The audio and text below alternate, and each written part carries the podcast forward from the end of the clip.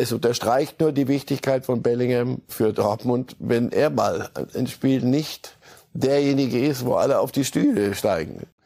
Sagen wir mal so, wenn er bleibt noch ein Jahr, ist das für mich eine der größten Sensationen des kommenden Sommers. Life!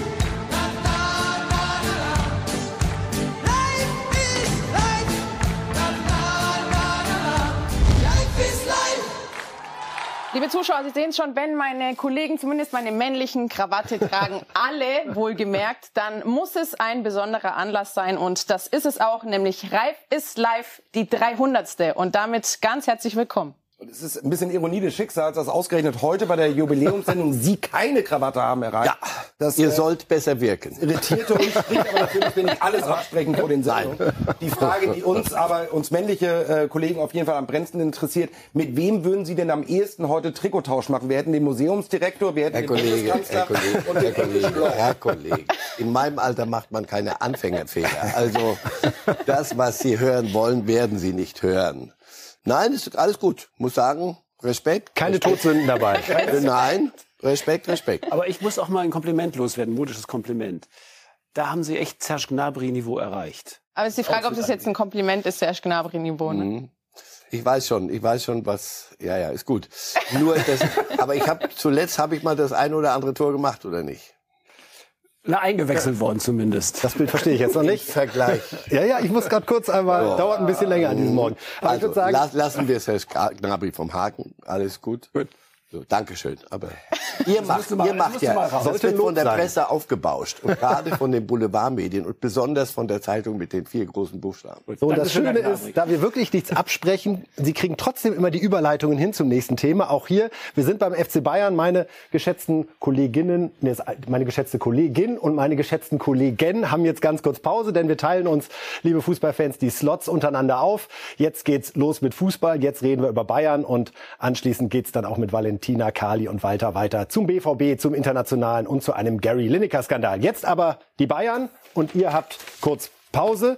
Wir ziehen einmal um und freuen uns darüber, dass es ja eigentlich, Herr Reif, einen sehr entspannten FC Bayern gerade geben müsste, denn es sind jetzt zwei Punkte Vorsprung, wie wir uns auf der Tabelle einmal ganz kurz anschauen können, nachdem das ja in den letzten Wochen für Bayern-Fans eher immer so ein dahinschmelzender Vorsprung war. Neun Punkte haben sie auf die Dortmunder verhühnert, wie sie neulich so schön sagten, Herr Reif. Sind es jetzt wieder zwei Punkte Vorsprung für die Bayern und dann ein bisschen Break, bevor Leipzig, Union und Freiburg mit 45 kommen, hinter den Dortmundern mit 50. Also, alles easy beim FC Bayern, oder? Mein Kollege Christian Falk hatte die Gelegenheit, mit Julian Nagelsmann, dem Trainer, nach diesem 5 zu 3 gegen Augsburg zu sprechen und wir achten mal auf die Zwischentöne. Julian, beim 5 zu 3 überwiegt die Freude über die fünf Tore oder ärgert dich als Trainer mehr, dass es noch drei Gegentore gab?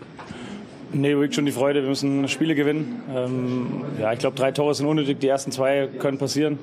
Elfmeter waren ein bisschen unglücklich. Das dritte Tor, glaube ich, müssen wir nicht kriegen. Wir haben insgesamt dann so ein bisschen die ja, Struktur in den letzten zehn Minuten verloren. Äh, ein bisschen zu viel Freestyle gespielt. Das war nicht mehr ganz so äh, kontrolliert. Ähm, sonst insgesamt glaube ich, wenn wir auf dem Gaspedal bleiben, können wir heute auch acht, neun Tore schießen. Wir hatten extrem viele gute Situationen, haben, finde ich, auch gerade offensiv sehr guten Fußball gespielt, sehr gute Positionierung, gute Abläufe, wie zuletzt auch. Ja, am Ende hochverdient gewonnen. Ähm, das Ergebnis hat ja den Zuschauer ein bisschen unterhalten, ist auch was wert. Du hast den äh, Sorgenkindern Gnabry, Sané, Cancelo jetzt mal wieder die Chance gegeben. Wie haben sie dir gefallen? Und ist Cancelo auch jetzt schon so weit, dass er das System verinnerlicht hat? Ja, es hat auch vorher. Es äh, hatte einfach äh, andere Gründe. Wir brauchten einen Dreierkettenspieler gegen Paris. Äh, und auch davor, die zwei Spiele, haben wir es einfach einstudieren müssen, dass wir ein bisschen äh, auch in den Rhythmus kommen. Und äh, Joao ist kein Dreierkettenspieler. Recht simpel erklärt. Da können sich die Experten noch fünf Stunden drüber unterhalten äh, in jeder Sendung. Das muss man irgendwann einfach reinkriegen, dass der Joao noch kein, nie in seinem Leben Halbverteidiger gespielt hat. Und wir haben einen gebraucht, weil Benji ausgefallen ist. Ähm, plus Upa dann in der Bundesliga gesperrt war. Und dann sind schon mal drei Spiele, die wir, also zweimal waren Spieler gesperrt, ins dritte Spiel haben wir es einstudieren müssen. Dann ist es relativ simpel zu verstehen, dass Joao da nicht spielen konnte. Ähm, heute hat er es sehr gut gemacht. Auch Lee und, und Serge sind wieder gut drin, äh, kriegen wieder Rhythmus. Ja, heute haben wir fünfmal gewechselt. Ähm, ist ja immer so in der Medienwelt, dann fünfmal gewechselt, war alles richtig. Wenn man verliert, dann war es zu viel Rotation. Ist ja recht simpel zu erklären, die Schlagzeilen. Und heute war es äh, alles richtig. Du hast die Medienwelt angesprochen, du hast unter der Woche über Shit gesprochen, über der über dich geschrieben wird. Was meintest du damit? Ja, das wisst ihr ja, was er alles schreibt. und du wolltest vieles aufdecken irgendwann mal. Was meintest du damit? Ja, nichts Konkretes jetzt, sondern geht es einfach allgemein um, um äh, Dinge, die, wie jetzt gerade zum Beispiel, dass man sich zehn Stunden darüber unterhält, warum Joao nicht spielt, anstatt man einfach darüber nachdenkt, äh, welche Position denn gefragt ist für das Spiel in Paris oder gegen Paris als Beispiel. Soweit Julian Nagelsmann nach dem 5 zu 3 gegen Augsburg. Herr Reif, ich versuche mal zu übersetzen. Journalisten und Experten sind zu doof zu begreifen, dass Cancelo nicht zur Paris-Taktik passte?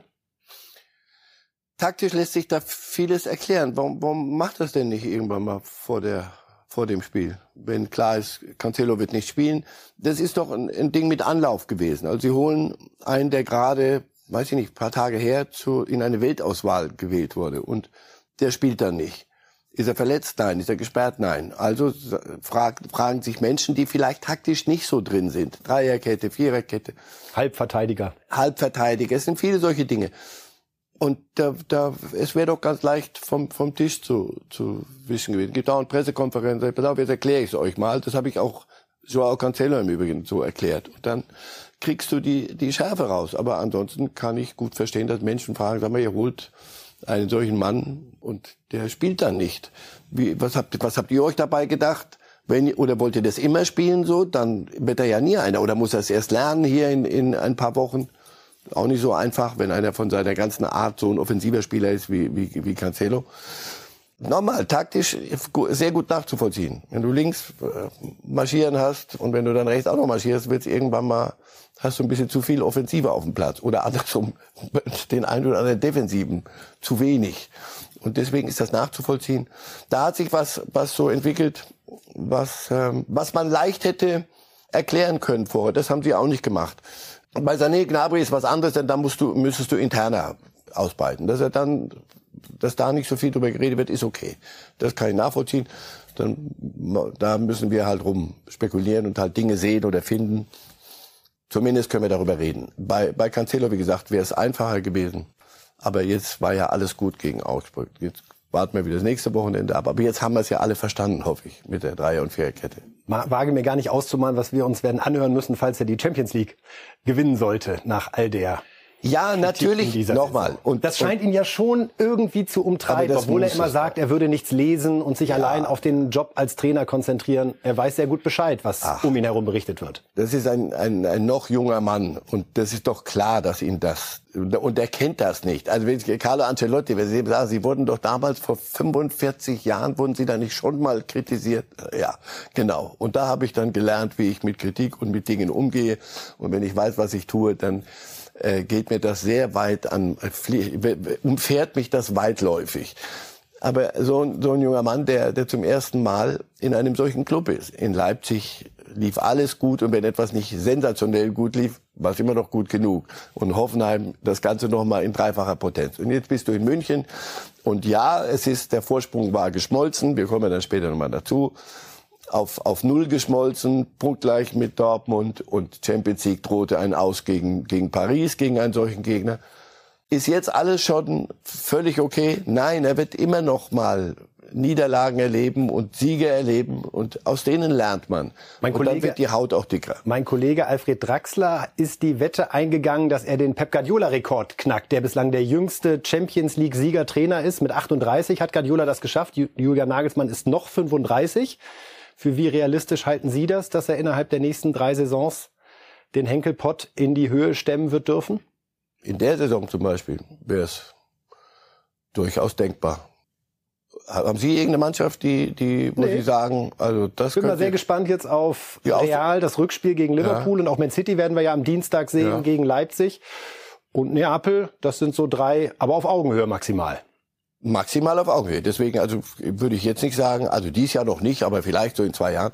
Sie haben da einen Kader rumstehen, rumsitzen. Cancelo sitzt draußen oder nicht, das werden wir sehen. Und, und ähnliche äh, Granden. Das ist doch klar, dass sie sind mit, mit in der Verlosung. Und so wie sie jetzt gespielt haben gegen Paris, fragen Sie mal äh, Mbappé noch mal nach, wie der das fand, wie das Spiel gelaufen ist.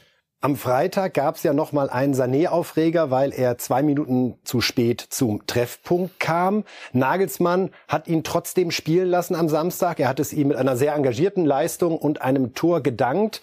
Glauben Sie, dass das Nagelsmann vielleicht sogar ganz recht war, dass er nach dem zu spät kommen Sané nochmal signalisieren konnte, ich lass dich jetzt trotzdem spielen, weil ich an dich glaube. Lass die da wieder schreiben mit zu spät kommen und Disziplin interessiert mich nicht. Ich weiß, dass du deine Lehren gezogen hast, was die Einstellung betrifft und dann dementsprechend spielst du jetzt auch gegen Augsburg, wie er es vorhatte. Also erstens hat er erklärt, dass er einen Physiothermin hatte vorher und also nicht etwa zu Hause ein bisschen es sich hat gut gehen lassen, bis er kam. Das kann ich alles nicht nachvollziehen, deswegen weiß ich nicht, wenn es so wäre, wie Sie sagen. Ja, das ist doch die Grundfrage. Und das, wir sind hier nicht in der D-Jugend, wo du sagen kannst, pass auf, wenn du nicht äh, antrittst um halb elf, dann kannst du gleich mit dem Papa wieder nach Hause fahren. Sondern das ist doch, sind doch schon erwachsene Männer, sind Spieler von international sehr hohem Niveau. Und das Ganze passiert in der Öffentlichkeit. Jetzt muss ein Trainer den Weg finden, wie gehe ich mit solchen Spielern um? Wie viel Leine kann ich lassen? Sind zwei Minuten oder ab wann fängt es an? Drei Minuten, fünf Minuten. Wie oft kann ich kann ich sagen? Und dann geht es nicht darum, um den einen zu erziehen und sich an dem festzubeißen. Wenn das passiert, hast du sowieso verloren, weil dann sitzen die anderen, lehnen sich zurück und sagen, na super. Sondern es geht darum, was die was in so eine die berühmte Kabine, die vernünftig führen und klar sein und Spieler müssen wissen, warum sie nicht spielen. Spieler müssen wissen, was sich gehört, was sich nicht gehört. Bei bei äh, Louis van Gaal, der hätte ihn an den Ohren hochgezogen. Das ist lustig, so im Nachhinein beschränkt lustig, wie ich finde, mit erwachsenen Leuten. Und das endet irgendwo dann, weil eine Kabine, die Spieler, und das sind schon welche mit, mit einer Macht, die, die also sitzen ja nicht da und sagen, ich habe die Macht, aber wenn die alle einig sind und sagen, dieser Trainer ist für uns nicht der Richtige, das können, kriegen die schon hin. Also deswegen... Könnte es das Gefühl gewesen sein, auch gerade von Nagelsmann, dass das bei den Spielern gerade ganz gut ankommt, wenn er Sané jetzt, weil die Spieler wissen, wir brauchen einen starken Sané, um die Ziele zu erreichen. Und darum geht's. Brauchen wir ist Sané ein Spieler für uns ein wichtiger Spieler für die Mannschaft und ist er für ihn noch ein wichtiger Spieler? Und er sagte, aber ich gebe auf. Schluss aus. Der spielt bei mir nicht mehr. Und wenn's jetzt gucken wir mal Machtkampf. Das allerdings kann er einen Club in die Luft jagen. Deswegen ja, das sind wichtige Zeichen. Ähm, das müssen wir zur Kenntnis nehmen. Sané nehme ich an auch. Und wir müssen zur Kenntnis nehmen, liebe Herr Reif, liebe Fußballfans, dass der Slot zu den Bayern jetzt vorbei ist. Kali Underberg wird eingewechselt und wird sich jetzt um den BVB kümmern, gemeinsam mit Marcel Reif. Viel Spaß.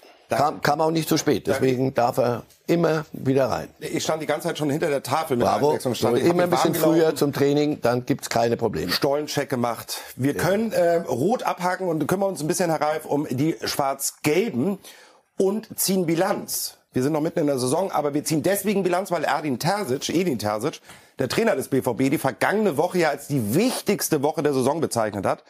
Spiel gegen Leipzig, gegen Chelsea in der Champions League und das Derby gegen Schalke. Sieg, Niederlage und raus aus der Champions League und ein Unentschieden trotz zweifacher Führung gegen Schalke. Sie dürfen Bilanz ziehen. Wie gut war sie denn nun diese Woche? Terzic hat auch Bilanz gezogen, ja, und hat findet das sicher auch nicht so dolle. Also muss man äh, differenziert sehen. Das eine ist, ist ein Gegner wie, wie Chelsea. Kann man verlieren, kann man ausscheiden. War es gut genug, um richtig sagen wir mal, völlig unbeschädigt auszuscheiden, nee, das war nicht so dolle, das Spiel. Das, das, war, das war zu wenig für, eine, für ein BVB, wie wir ihn zuletzt erlebt hatten. Da haben sie das nicht abgerufen, was sie, was sie vielleicht doch können. Und, oder wir glaubten, dass sie es können. Und Terzic offenbar auch. Ich habe nicht ganz verstanden, warum er das so hochhängt, warum er das sagt. Das ist die, die, damit Vielleicht wollte er testen und er uns allen und sich selber und der Mannschaft auch klar machen, pass auf, ihr, es wird schon wieder von Meisterkampf geredet. Du kennst die Zeitung mit den vier großen Buchstaben. Die, machen schon, dran, ja. die machen schon wieder Meisterkampf. Jungs, ich glaube, ihr seid noch nicht so weit, aber pass auf, dann machen wir mal diese Woche zu der Woche, wo der Hammer hängt oder die Hämmer hängen. So, das gegen gegen ähm, in, auf, auf Schalke war zum Teil richtig gut, weil, du, weil die gezeigt haben, wie sie Fußball spielen können, aber wieder mal nicht, wieder mal, und dann mhm. greife ich zurück in den Schrank unten wieder, in die Schublade, wieder mal so, dass du so ein Spiel nicht zu Ende bringst. Dass sie die bessere Mannschaft sind, waren und auf absehbare Zeit bleiben, ist unstrittig. Das musst du halt dann einer Mannschaft wie Schalke zeigen, die ihre Mittel hat, die ihr Ding gemacht hat, die ihr Spiel bis am Ende durchgezogen hat, durchgedrückt hat. Und dann stehst du mit einem 2-2 da und hast zwei Punkte verloren. Also, unterm Strich rein vom Ergebnis her, wieder zwei Punkte Rückstand auf die Bayern, die kommen wieder vor Lachen nicht in Schlaf. Und gegen Chelsea, ja, ist das so ein überragender Gegner? Nur noch mal schnell einen Satz. Ja, individuell Ein Blick auf ja. die englische Tabelle reicht, um festzuhalten, nein, sind sie in dieser Saison nicht. Und das ist ein individuell, Mittelmaßteam individuell ja. Sicher werden die mal eventuell eine wirklich Spitzenmannschaft in Europa, müssen sie ja werden mit denen, die da rumtouren. Aber sind sie schon eine Mannschaft? Nee.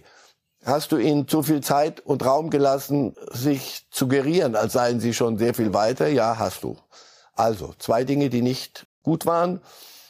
Waren sie nicht gut, weil da Himmel und Hölle zusammengefallen sind und irgendwelche Bälle in den Ge Ge Winkel geflogen sind, die gar nicht rein können? Nee, sondern wenn du dir die beiden Spiele angeguckt hast, sagst du, ehrlich gesagt, passt. Über 180 Minuten, das Passt. zählt ja bei Hin- und Rückspiel dazu, waren sie einfach nicht gut genug. Chelsea passt. Von mir aus mit leichtem Applaus raus, aber raus. Und auf Schalke passt. Nee, ja, passt, Ergebnis passt. Das ist das, was ihr heute abgeliefert habt. Gibt keine, keine Legendenbildung und kein Wahr und kein Schiedsrichter, nichts. Einfach nur, nee, da wart ihr nicht gut genug. Ist bedenklich, weil es wieder ein Rückfall ist. In, oder war. Zumindest das Thema Mentalität machen wir jetzt mal nicht auf. Wir hören aber rein, wie Edin Terzic selber denn das 2-2, was sich ja doch anfühlt wie eine Niederlage nach zweimaliger Führung gegen Schalke, so einordnet. Ich habe es gesagt, dass es letzte Woche vor dem, vor dem Leipzig-Spiel losging mit der wichtigsten Woche, die wir bis jetzt in der Saison hatte, hatten. Und da ging es darum, dass wir darum kämpfen, noch wichtigere Wochen zu bekommen. Und jetzt äh, glaube ich, dass es in den letzten zwei Tagen schon zwei äh, enttäuschende Momente gab, ähm, aber total unterschiedlich. Das Spiel, so wie du es jetzt gesagt hast, es war natürlich war es äh, irgendwo ist es immer unnötig auszuscheiden in der Champions League, aber wir haben es ja schon nach dem Spiel erwähnt, wir haben gegen, gegen Chelsea gespielt und äh, wir sind verdient ausgeschieden, weil der Gegner in diesen beiden Spielen, ähm, in den beiden Vergleichen einfach besser war. Heute, glaube ich, hätten wir mehr verdient gehabt als ein Unentschieden. Und trotzdem ist das auch Teil des Spiels, wenn du den Gegner nicht ähm, dann die Tür schließt, sondern immer wieder es offen lässt, ähm, sie dann mit dieser Energie und mit diesem unter dieser Atmosphäre dann zurückkommen lässt, dann ist es halt einfach nicht verwunderlich, dass du nicht als Sieger vom Platz gehst. Und trotzdem müssen wir daraus lernen. Es ist frustrierend, trotzdem haben wir jetzt eine die Serie, die Siegesserie ist unterbrochen worden, aber wir sind trotzdem noch bei acht ungeschlagenen Spielen in der Bundesliga in 2023 und daran werden wir uns weiter weiterarbeiten und, und, und, und versuchen, es noch besser zu machen. So, eine große Zusammenfassung von Edin Terzic zu der bisherigen wichtigsten Woche der Saison. Ähm, das Bild mal aufgenommen. Er sprach von Schlüssel und Tür abschließen. Er selber gibt natürlich einem Spieler den Schlüssel immer in die Hand. Das ist Jude Bellingham. Wir brauchen nicht über seine Qualität reden. Wir müssen aber über seine Form reden und über das, was wir an seinem Knie sehen. Da ist nämlich immer was getaped schon. Er hat Knieprobleme. Wie entscheidend ist aktuell das Formtief von Jude Bellingham für das gesamte Konstrukt BVB? Also, dass das nicht hilft, eine Formschwäche bei, bei dem wichtigsten Spieler, den die haben, ist, liegt auf der Hand. Äh, Dass er sehr viel gespielt hat, sehr viel spielen musste und dass das eine Belastung ist, auch für einen jungen Kerl, WM, äh, England, plus ich will hier nicht, bin, bin kein so ein, so ein, bin kein Esoteriker, aber ähm, du bist der wichtigste Spieler für uns in Dortmund. England, das wissen die alle noch nicht hier, aber du bist der wichtigste Spieler, den wir haben im Mittelfeld. Wichtig, wichtig, wichtig. Oh ja, da bin ich aber sehr wichtig im ersten Moment. Und keine 20 Jahre, das darf man aber So. nicht vergessen. Also ist für einen 19-Jährigen, oh, da bin ich aber ein ganz wichtiger. Ja, nur irgendwann mal ist das auch Druck, der berühmte. Irgendwann mal sagst du so, aber ich soll hier alles machen. Dann spielte er auch so im ersten Spiel gegen Chelsea. Da erinnere ich mich so dran, da lief der überall rum. Nicht gut. Da, da wollte der mehr, wollte der auch wieder gegen englischen Club und, und in England gucken sie doppelt hin. Alles ein bisschen viel für einen jungen Mann. Punkt. Und wenn er, wenn das Knie, wenn da wirklich was ist, wir können nicht reingucken, das müssen die, die Dortmunder wissen, dann ist das, ist das gefährlich für den, fürs, bis zum Ende der Saison, für das letzte Drittel.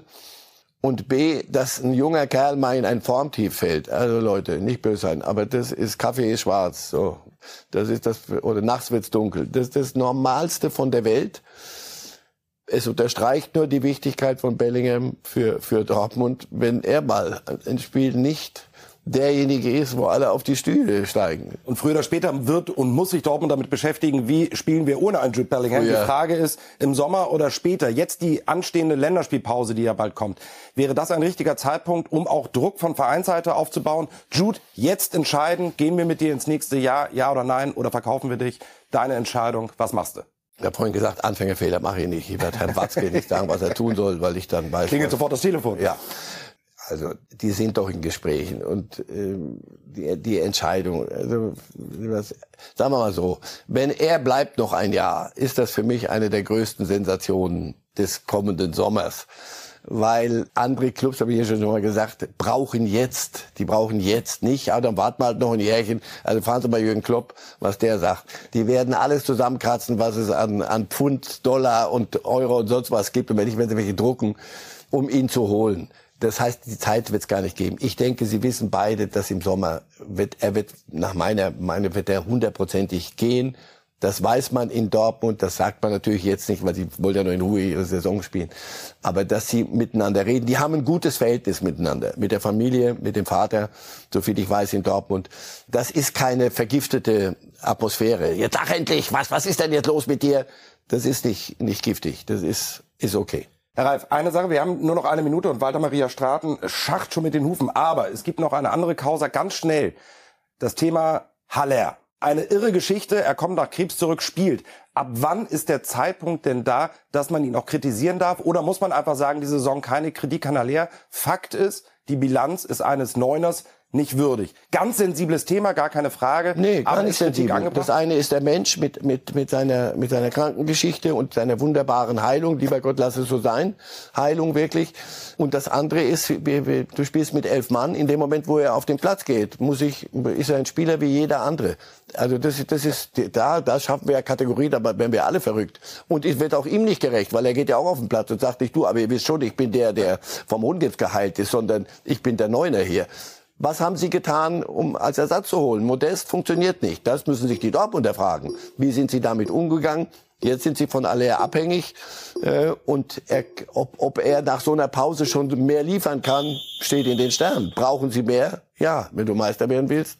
Entschuldigung, nein, die wollen ja nicht Meister werden. Wenn du mit da oben dabei sein möchtest, in der wichtigsten Woche aller Zeiten, dann brauchst du auch einen Mittelstürmer. Und das funktioniert im Moment noch nicht. Ich genieße es hier zu stehen, aber es ist nun mal äh, dem Spielfilm geschuldet, dass ich jetzt ausgewechselt werde. Sie haben eben gesagt, elf Mann. Es gibt einen Mann, der hat gesagt, ein Fußballspiel spielen elf gegen elf und am Ende gewinnen die Deutschen. Es war Gary Lineker und damit übergebe ich das Wort an Walter Maria Straten.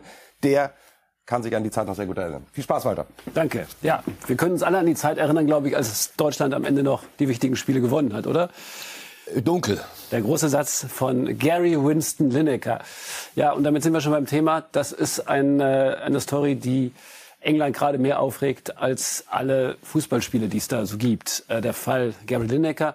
Einmal kurz zusammengefasst, ähm, ehemaliger Nationalspieler und Moderator der Sendung äh, Match of the Day, das ist vergleichbar mit der Sportschau bei uns, ist von der BBC am Freitag suspendiert worden.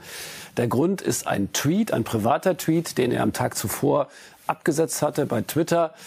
Ähm, hier sehen wir ihn. Er hat kritisiert darin die restriktive Asylpolitik der englischen Regierung, die ähm, Asylanten, die illegal das Land betreten, kein äh, Asylrecht mehr gewähren will. Und er vergleicht die Sprache der englischen Regierung mit der Sprache in den 30er Jahren in Deutschland. Das ist der klare Hinweis auf die Nazis, das muss man sagen. Äh, Daraufhin äh, am folgenden Tag die Suspendierung durch die BBC. Das wiederum hatte zur Folge, dass sich Trainer, Spieler und auch BBC-Kollegen, äh, Kommentatorenkollegen ähm, aus Solidarität ähm, verweigert haben, der BBC-Sendung Match of the Day. Ähm, auch Jürgen Klopp war dabei. Er hat äh, kein Interview gegeben nach dem Liverpool-Spiel am Samstag und er hat sich stattdessen so geäußert. I cannot, but I'm not native, eh, but I cannot see Ich bin kein Muttersprachler, aber ich sehe keinen Grund, warum er für diese Aussagen zurücktreten soll. Ich finde einfach keinen, doch das mag an der Sprachbarriere liegen. But that's the world we are living in. Das ist nun mal die Welt, in der wir leben. Alle sind so sehr damit beschäftigt, es jedem recht zu machen und immer das Richtige zu sagen. Wer das nicht tut, kreiert sofort einen Shitstorm. Das macht es so schwierig. Then you create a shitstorm which we didn't have when we were young. So uh, these kind of things, it's a really difficult world to live in. Meanwhile, um, but Aber wenn ich es richtig verstanden habe, war das eine Meinung zu Menschenrechten. Und die sollte er äußern dürfen. an opinion about human rights, and that should be possible to say. Marcel Reif, was sagen Sie über unseren Kollegen Gary Lineker und den Fall? Es ist nicht, nicht ganz unkompliziert. Also lassen wir mal äh, zusammenfassen. Nazi-Vergleiche, äh, nein, erstmal, es war nicht auf dem Sender, sodass der Sender sagen könnte, also das wollen wir nicht, politische Äußerungen gibt es nicht auf dem Sender. Allerdings hatten sie vor Katar, vor der WM gesagt, bitte die Menschenrechte immer wieder erwähnen und im Auge haben. Also da ist immer schwierig, wenn man dann immer nur die reine Wahrheit haben möchte, ist nicht so einfach. War aber nicht auf dem Sender, sondern war ein privater Tweet. Er ist aber eine öffentliche Person. Wenn er so etwas öffentlich tut und den Tweet veröffentlicht, lesen das Menschen. Es geht wirklich nur um den Nazi-Vergleich. Die, die Asylpolitik und die, die Politik gegenüber Flüchtlingen in, in England ist umstritten. Dann sofort rückführen, Flüge nach Ruanda, irgendwo hin, wo, wo, wo wirklich klar ist, dass es dort lebensgefährlich ist für Menschen. Also das sind nicht nur Sozialflüchtlinge, sondern nicht nur, Entschuldigung, Gottes Willen. Menschen, die, die flüchten, weil es ihnen besser gehen soll, die, je- jeder ist zu respektieren. Aber da ist es doch besonders kritisch. Darüber wird diskutiert. Die, die konservative Regierung möchte das restriktiv haben. Und jetzt greift er also äh, die, diese Politik an. Das, das darf jeder, finde ich. Die Meinung darf man haben. Der Nazi-Vergleich. So, jetzt muss man, ich habe in England zwei Jahre ge gearbeitet und gelebt und war politischer Redakteur da. Also ich habe das vieles hautnah erlebt. Äh, man neigt dort sehr gern und die Boulevardpresse sowieso und auch im Sport. Es geht ganz schnell gegen die Panzer. Lass immer irgendeine deutsche Mannschaft in irgendeinem Kasperl Cup da antreten. Es geht sofort, kriegen sie die Panzer und kriegen militaristische Dinge und also mir ist das auch zu hoch gegriffen, die, die, dieser Nazi-Vergleich. Aber in England ist das noch ein bisschen gut. Die hatten auch keine Nazi-Vergangenheit. Wir sollten, Die haben sich dagegen gewehrt wir sollten hundertfach. Äh, bei uns ist das völlig undenkbar. Dort ja, es ist nicht geglückt, finde ich, finde nicht glücklich, aber es ist nicht so, so weit hergeholt. So. Jetzt greift also die BBC ein und der man zuletzt auch eine große Nähe zu der konservativen Regierung unterstellt hat und glaube ich nicht ganz grundlos. Also mit der ganz großen Kelle. Wenn Sie gesagt hätten, Gary, das war ein bisschen viel. Also die BBC sagt, distanziert sich jetzt mal Nein, die kann sich ja nicht distanzieren, weil er es privat gemacht hat. Wenn sie öffentlich jemand gesagt hätte, der Vergleich war ein bisschen weit hergeholt, finden wir. Also das bitte hören wir nicht so gern und bitte schon mal gar nicht irgendwann mal prophylaktisch auf dem Sender. Aber sofort runternehmen vom Sender ist schon massiv. Dazu ist mir das auch nicht dramatisch genug und nicht fehlbar genug, um das zu rechtfertigen. Und der Rest der Welt dort sieht das offenbar ähnlich. Und jetzt wird es zu einem, zu einer Sackgasse, aus der bin ich mal gespannt, wie sie alle da rauskommen. Also Sie sagten, es ist wie Sportschau, das ist mehr als Sportschau. Sportschau ist die Zusammenfassung. Da ist live und das geht von, weiß nicht, gefühlt von morgens um acht bis nachts um Mitternacht. Live-Spiel und noch eins und Match of the Day und tralala und Musik. Das ist schon die, die, die ganz große Kapelle. Und die haben sie gespielt ohne die Streicher und die Bläser jetzt am Die haben Wochenende. sie ohne Kommentatoren äh, einfach nur mit Bildern und gezeigt. Keine Moderatoren, nee, ja. Das ist schon dann die kleine Kombo nur noch. Haben Sie eine solche Solidarität erwartet? Also ich meine, dass die ganze Premier League, Spieler, Trainer wie Jürgen Klopp äh, und auch die Kollegen sagen, dann schweigen wir auch. Ist das äh, nur in England möglich oder wäre sowas auch, Sie kennen sich im deutschen Fernsehen sowohl öffentlich-rechtlich als auch privat gut aus, wäre das auch bei uns möglich? Wie sagte ich vorhin, ich mache keine Anfängerfehler, Herr Kollege. Über Kollegen Kannst äußere mal probieren. Oh, oh, über Kollegen äußere ich mich nicht und, profi und mal rein hypothetisch, was wäre hier, weiß ich nicht. Dort zeigt es, welche Rolle und welchen ähm, Namen Gary Lineker hat. Zu Recht. Ein brillanter Analytiker, ein brillanter Rhetoriker. Also das ist Englisch ist sowieso eine sehr schön präzise Sprache und die beherrscht er wie, wie kaum ein anderer. Der Spruch eben über die Deutschen. So das musste mal kommen. Also ja, dort man spürt, pass auf, das ist auch ein Eingriff von, von, von einem Sender dann in, in eine Grauzone. Privat jemand äußert sich, hat er zum Mord und Totschlag aufgerufen? Nein, sondern hat sich ein bisschen sehr drastisch geäußert. Aber ich will sie wieder von vorne anfangen. Und ja, das haben andere so empfunden. Und ja, das ist in England möglich. Vielleicht wäre es gut, wenn wir, wenn wir so gefragt wären, das auch so ähnlich machen täten, wenn wir daraus lernen täten. Aber wir müssen ja nicht. Gut, da war ja sehr viel Konjunktiv drin. Eben. Deswegen, wir müssen ja nicht. Ja, ja. Gut, es gab in Deutschland auch schon Fälle, wo Moderatoren abgesetzt worden sind. Jörg Dahlmann beispielsweise. Als Ja, aber da haben sich einige, ich auch ge- ge- gesagt, das ist ja lächerlich, was Kai da macht. Das ist ja absurd. Wegen so einer, wegen der Der. Sushi-Vergleich, ne? Weil er gesagt hat, Japan im Land des Sushis. Was ja auch stimmt. Wie groß, Herrgott, ehrlich. Ja. Ja, also da, da gab's auch ein bisschen was. Ist aber nicht vergleichbar.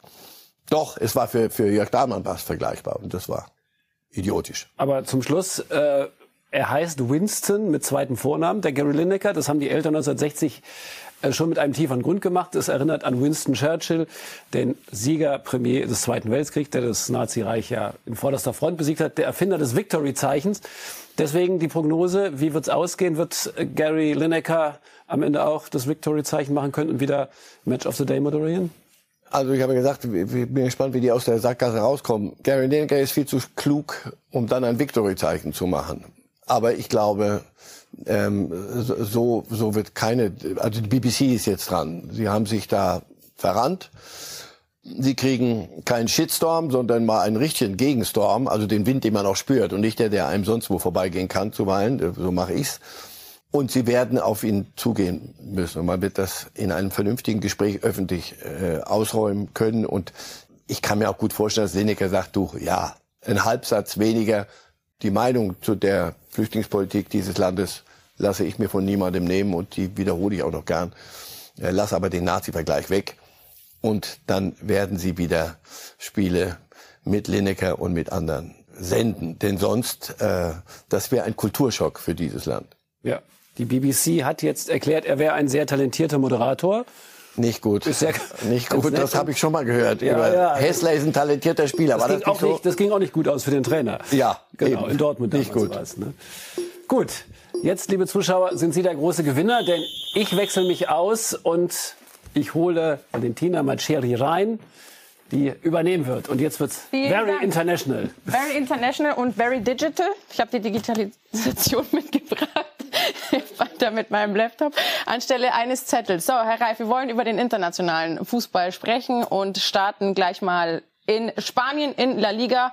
Athletic Bilbao gegen Barcelona und die Katalanen mit der Generalprobe für den nächsten Sonntag, denn da steigt das El Clásico. Und das ist Sergio Busquets gegen Dani Garcia und dann Rafinha, der abschließt zum 1 zu 0. Aber der Jubel verstummt relativ schnell, weil der Linienrichter sich zu Wort meldet.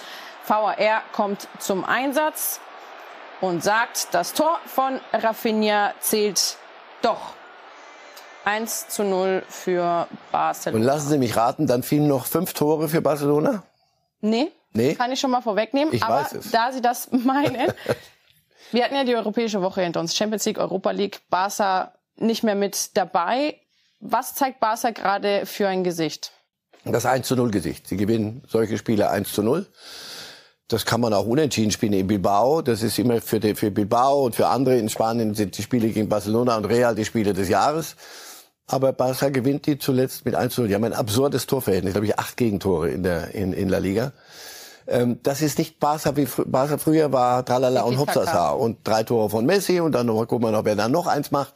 Immer so fünf, drei, fünf. Das machen sie nicht mehr, sondern sie sind ein sehr seriöser Fußball, also eine Maschine fast geworden unter Xavi. Und das führt dazu, dass sie neun Punkte Vorsprung haben vor Real und dass sie etwas aufbauen, was ähm, international dann wieder Gewicht haben soll.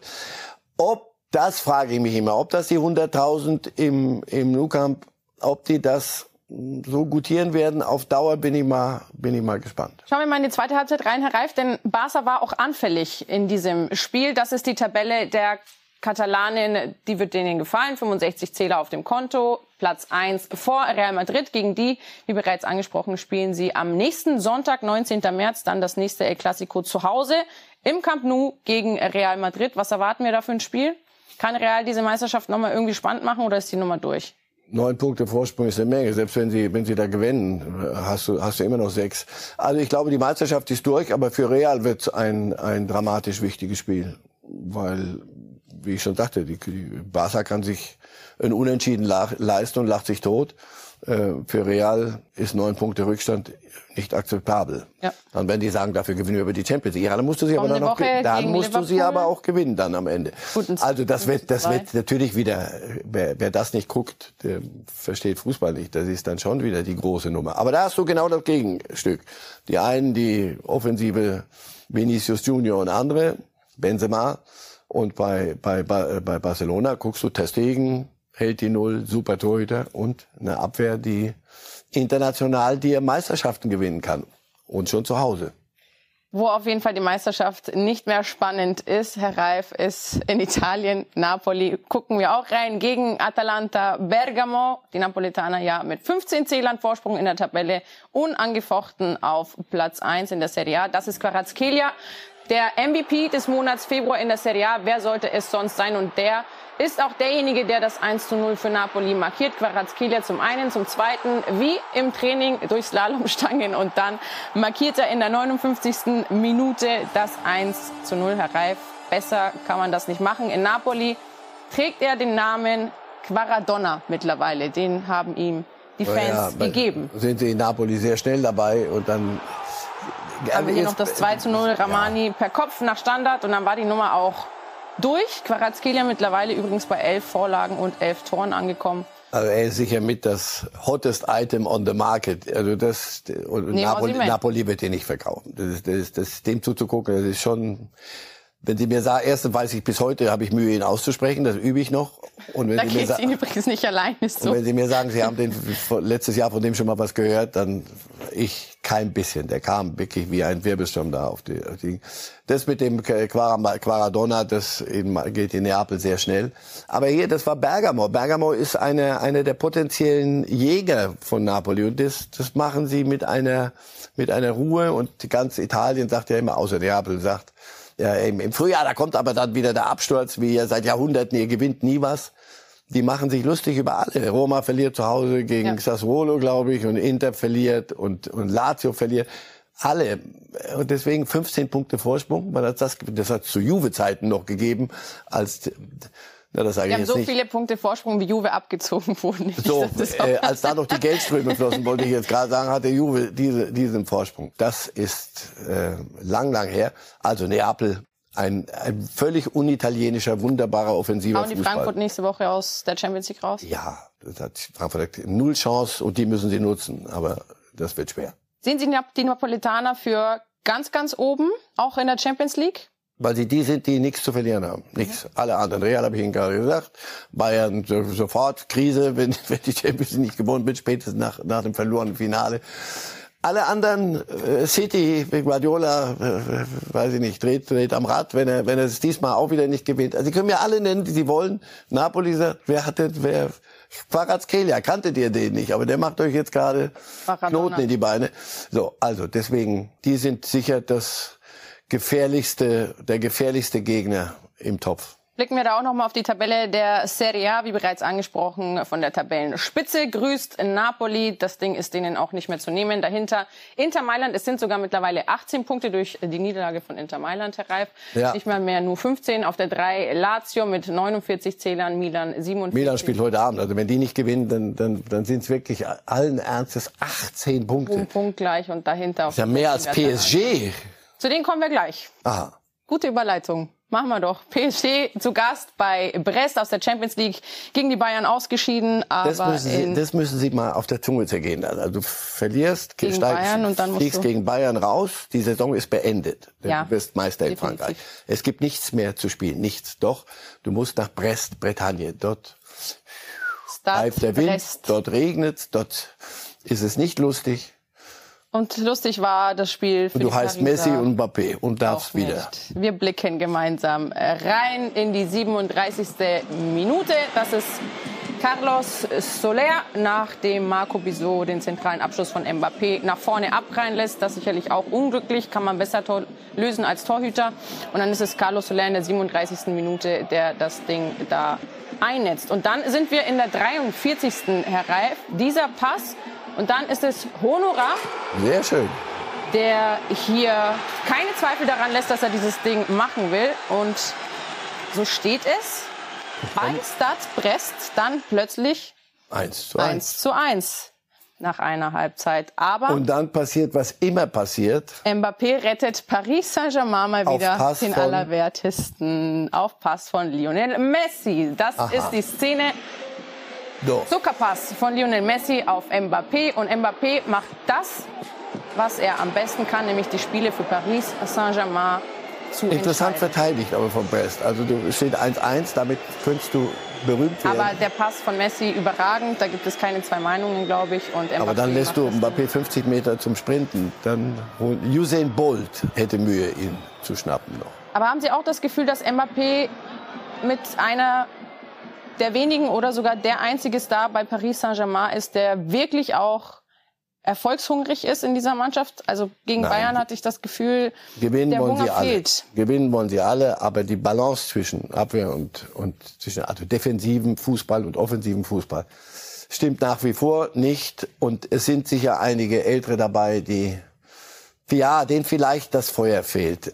Sie werden neu denken müssen. Und die Frage wird sein, unter Führung von Mbappé oder ist er der Erste, der weg ist und dann können sie so müssen Glauben Sie, dass fügen. Mbappé gehen wird? Normal, der Plan stand jetzt zumindest, soll ja sein, dass um ihn herum der große Umbruch stattfindet und er der Leader wird. Das ist der Plan. Wenn er das akzeptiert, dann wird er einen Kindergarten erstmal führen müssen und ähm, aufbauen müssen. Will er das oder sagt er, obwohl, also an Geld wird es nicht scheitern bei einem 600 Millionen Vertrag. Nein, aber die, die, die Real Madrids dieser Welt werden natürlich, wenn sie die Champions League zum Beispiel nicht gewinnen sollten, dann werden die natürlich was bieten müssen. Und dann, auf wen gehst du dann los? Vor allem, wenn du es im Keller ja irgendwo noch drucken kannst, das Geld. Anders kann ich es mir nicht vorstellen. Und dann werden sie Trilliarden auf den Tisch knallen und äh, sagt, äh, nochmal, Mbappé wird das entscheiden, niemand anders. Er selber sagt, mach ich, ich bleibe hier, werde hier zur Ikone in Paris. Oder er sagt, Leute, lasst gut sein, macht das anders, aber ich bin weg. Herr Reif, ich würde sagen, wir stellen uns wieder in die Startaufstellung. Ja. Das heißt, alle Spieler kommen wieder aufs In Spielfeld. die der drei, in die internationale Vierer, Block Fünferkette. ist Fünferkette. damit erledigt. Die Reif-Tipps machen wir die noch schnell, alle Unsere gemeinsam. Halbverteidiger Kali Unterberg, Walter Straten heute. Englische Spieler. Tipps müssen sein. Tipps müssen sein. Deshalb gucken wir vom internationalen Fußball natürlich auch noch auf die Bundesliga, alle Ja. gemeinsam. Auch bei der 300. Sendung darf das nicht fehlen. Die Tipps von Marcel Reif, so tippt er die europäischen Wettbewerbe. Damit fangen wir an. Die Champions League haben Sie ja schon gesagt. Napoli haut Frankfurt raus. 2 zu 0, genauso wie im Hinspiel. City gewinnt gegen Leipzig mit 3 zu 1 und löst damit das Ticket fürs Viertelfinale. Inter und Porto trennen sich 0 zu 0. Liverpool und Real Madrid 1 zu 1 heißt Real Madrid und Inter Mailand kommen weiter. In der Europa League verliert Union Berlin nach, nee, gewinnt Union Berlin nach Elfmeterschießen mit 4 zu 3. Leverkusen mit einem Unentschieden und Einschmeckertipp. Juve Ja. gewinnt 2 zu 1. Das ist sehr genau getippt, Union Berlin. Ja, ich, bin, ich dachte mal, mal sehen, was ihr damit anfangt. Mal was Buchstaben Mal was Mutiges im Leben machen. Ja, ihr zwingt mich zu den Tipps, dann müsst ihr auch mit sowas mal leben. Und wir kommen zurück mit einer Breaking News zum Fall Gary Lineker. Extra Als bestellt für die 300. Sendung. Als hätten Sie es geahnt, soeben hat die BBC bekannt gegeben, zusammen mit Lineker, man habe eine Lösung gefunden. Lineker wird am äh, kommenden Wochenende wieder moderieren und Achtung, die BBC entschuldigt sich. Da würde ich sagen, Victory-Zeichen für Winston, Gary Winston Lineker, oder? Ja, gut. Entschuldigen ist dann auch wieder zu viel. Wir sehen, es reicht, wenn du, weiß ich, ich kenne die Worte auch nicht, aber wenn Sie sagen würden, wir haben hätten- über das Ziel hinausgeschossen. So gut. ungefähr haben Sie es so, formuliert und sich apologized. so, und dann, er wird nicht kein Victory-Zeichen machen, da wette ich. Den einzigen Fehler, den Sie gemacht haben, die Breaking News, hätten Sie mal in deinem Blog Gary Lineker. Aber die zehn Minuten verzeihen wir Ihnen. Aber wir wollen natürlich Zeitumstellung in England. Nochmal zurück zu den Outfits kommen, Herr Reif. Wie könnten wir auch nicht? Ja, Sie wurden ja wir? ausführlichst ungefähr jede Sendung für Ihre Sakkos, für Ihre Anzüge und Ihre Outfits gelobt. Deswegen wollen wir mal blicken auf 299. Das 300. Outfit tragen Sie ja live heute. Auf 299 Outfits von Marcel Reif bei Reif ist live hier bei Bild. Werbung. Sie wollen sich mehr bewegen und gesünder leben, aber auch häufiger entspannen? Die App TK Coach unterstützt Sie dabei. Mit kurzen Übungen für die bewegte Pause. Oder den 8-Minuten-Workouts mit Olympiasieger Fabian Hambüchen. Finden Sie Ihre innere Mitte dank einer Runde Anti-Stress-Yoga. Oder mit vielen kurzen Atem- und Entspannungsübungen. Das alles und noch viel mehr in der App TK Coach. Jetzt einen Monat lang testen. Für TK-Versicherte kostenlos. Werbung Ende.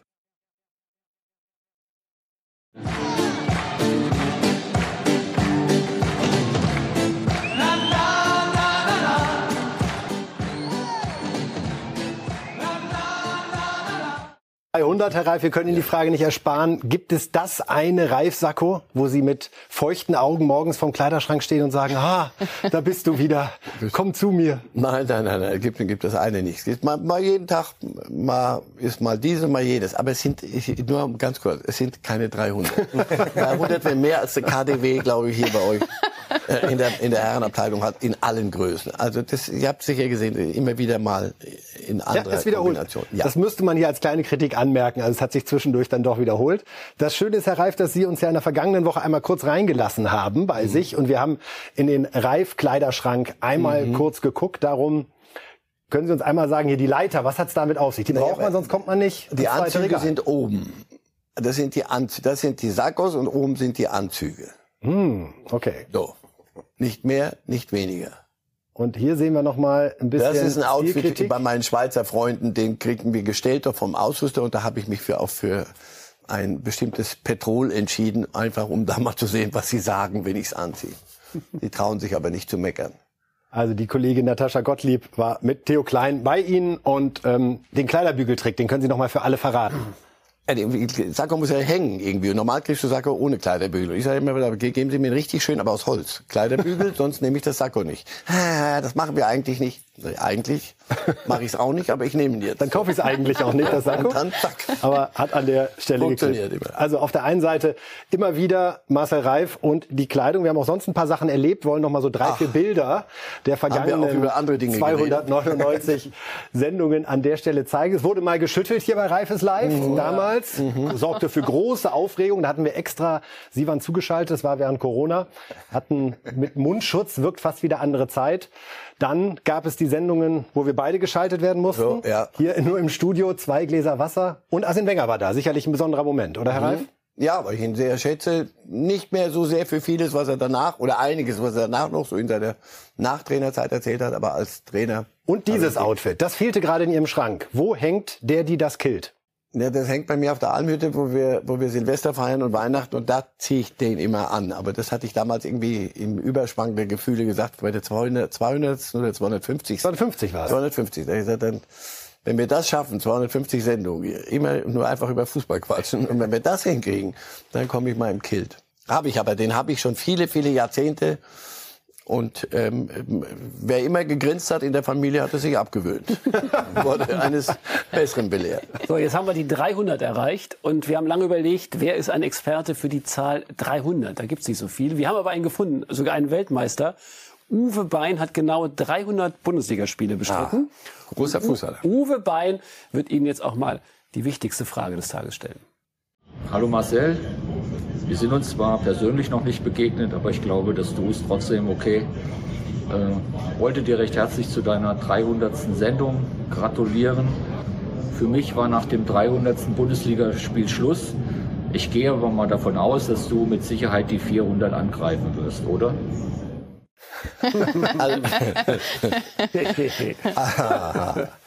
Ja, ja, schon gut. Nein, das ist erstens Uwe Bein. Ich habe den als Fußballspieler oft, oft gesehen und hochgeschätzt. Ein wunderbarer Mittelfeldspieler. Wirklich ein, einer der ganz großen, vielleicht nicht so sehr besungen, wie er es verdient gehabt hätte. Und sagen Sie es einmal bitte, Herr Reif, wo hat Uwe Bein auch gespielt, damit wir beide Bei in einer Frank Sendung... Frankfurter Eintracht. Und beim HSV. Keine Beim Sendung HSV. mit uns beiden, ohne dass der Name HSV einmal fällt. Aha. Im Ja, ich wollte jetzt, ich wollte jetzt nur die guten äh, Dinge. Nein, also äh, Uwe Bein, erstens vielen Dank. Zweitens die Frage, weiß ich nicht, dass wir wir sind in Gesprächen, in guten Gesprächen und wenn Real Madrid anruft, dann wisst ihr, dann muss ich gehen.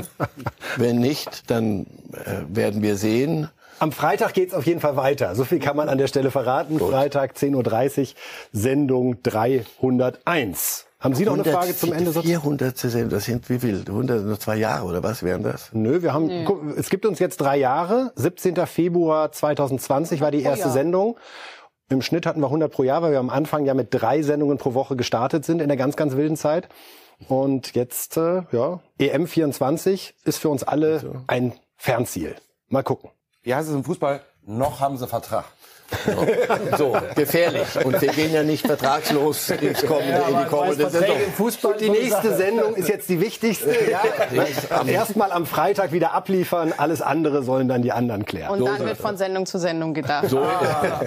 Also ich würde sagen, das war's damit von Sendung 300. Reif ist live. Matthias hat es schon gesagt, am Freitag geht's weiter. Und Herr Reif, ich weiß nicht, wie Sie das sehen, aber ich finde, die Kollegen könnten ja ab jetzt immer Krawatte tragen, damit sie outfit-technisch zumindest fast an ihr Niveau kommen. Es ist ein es ist ein freies Land. Jeder, jeder, wir sind hier nicht bei der BBC. Solche Vorschriften werden nicht gemacht, sondern jeder so, dass er sich wohlfühlt.